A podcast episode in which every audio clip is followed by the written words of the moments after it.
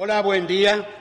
Estoy agradecido con Dios por la oportunidad de compartir con ustedes una palabra, una palabra que quiero que el Señor te llegue a tu corazón, llegue a, tu necesidad.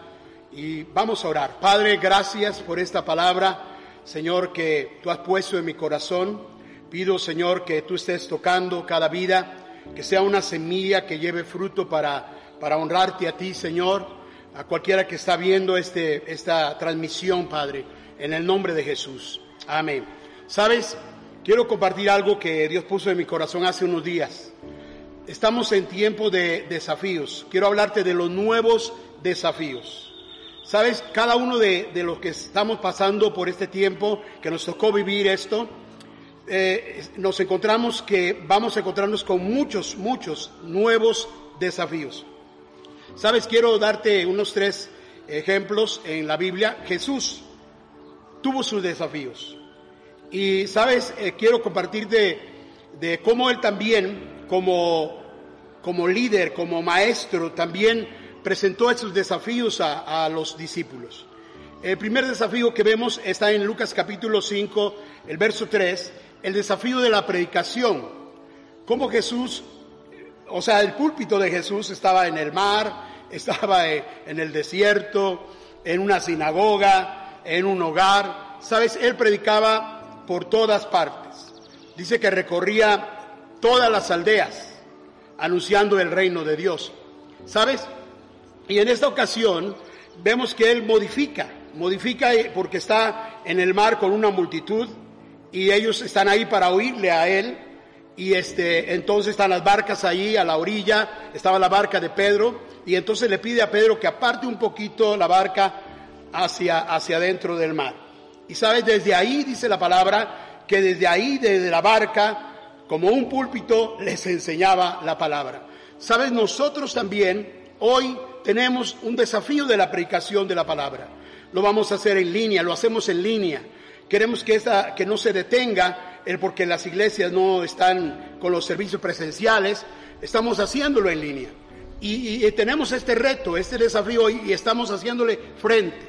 ¿Sabes? Otro desafío interesante que yo creo que también nosotros estamos tomando es que Jesús tuvo un desafío de alimentar a las multitudes. Y en dos ocasiones vemos que él siente compasión porque no habían comido las multitudes. Y entonces presenta el desafío a los discípulos y les dice, denles ustedes de comer. ¿Sabes? Esa palabra resuena en mi corazón, porque hay que alimentar a las multitudes.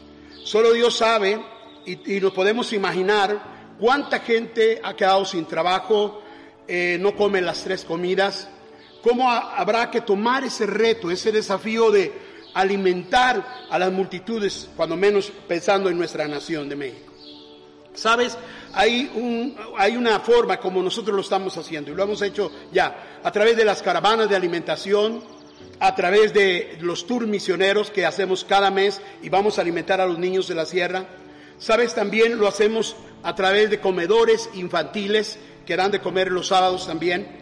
Así que estamos haciéndolo. Esto, esto para nosotros es un desafío también y vamos a continuar haciéndolo y, y pedimos que te añadas a eso. Añádete a las caravanas, añádete a los tours misioneros y también a los comedores infantiles. Vamos a, vamos a tomar este reto. Sabes, Jesús hizo el milagro, tú lo sabes, hizo el milagro de multiplicar panes y peces. Y así lo que nosotros pongamos en las manos del Señor, Él lo va a multiplicar, Él lo va a usar. Así que seamos generosos en este tiempo para alimentar a la nación, sobre todo aquellos que están en una parte muy vulnerable en este sentido.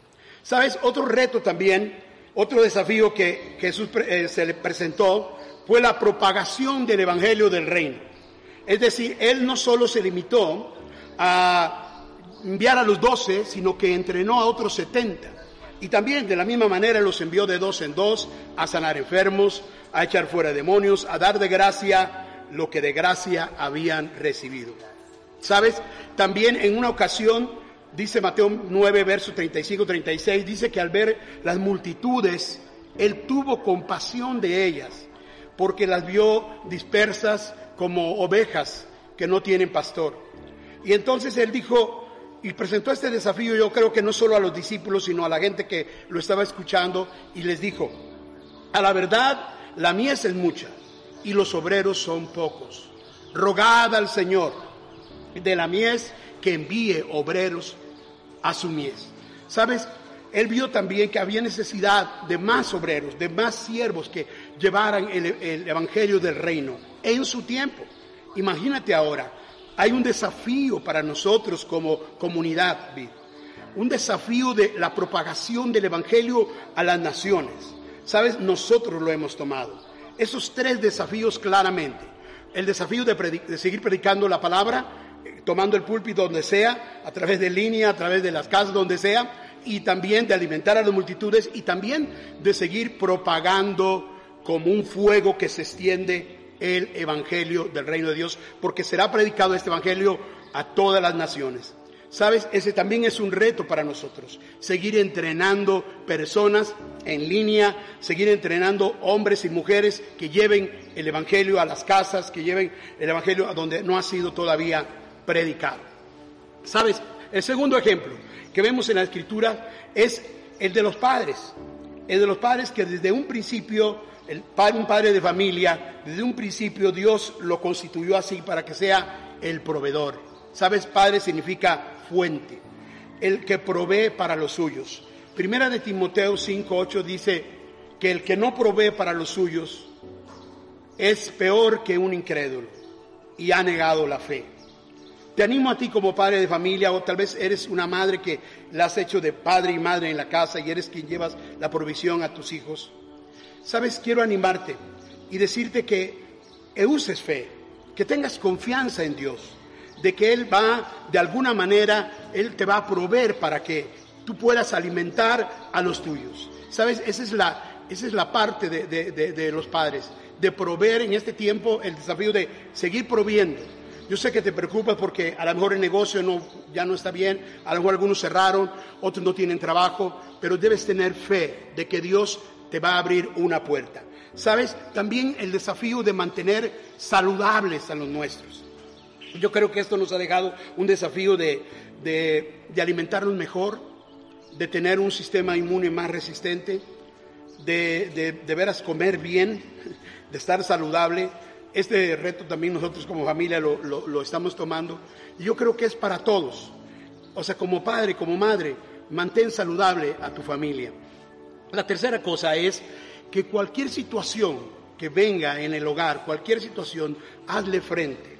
Hazle frente. Dice la palabra que a los hijos, tú no olvides la instrucción de tu padre, ni la dirección de tu madre. Sabes, es tiempo de dar instrucción de lo que vamos a hacer, de dar dirección. Hay que buscar, hay que pedir, hay que pedir consejo, hay que buscar cómo hacer frente a estos nuevos desafíos que tenemos para sacar la familia adelante. La tercera, la el tercer ejemplo es, es extraordinario. Sabes, en la Biblia vemos una mujer emprendedora, la mujer virtuosa. Este, Sabes, en, Proverbios capítulo 31, en el verso 15, hay muchas características de todo el capítulo de esta mujer virtuosa, pero dice que era una mujer que trabajaba con sus manos y tenía siervos, siervas, y, daba de comer a sus siervas, este, compraba campos, plantaba viñas y esforzaba sus manos. Era una mujer tremendamente emprendedora.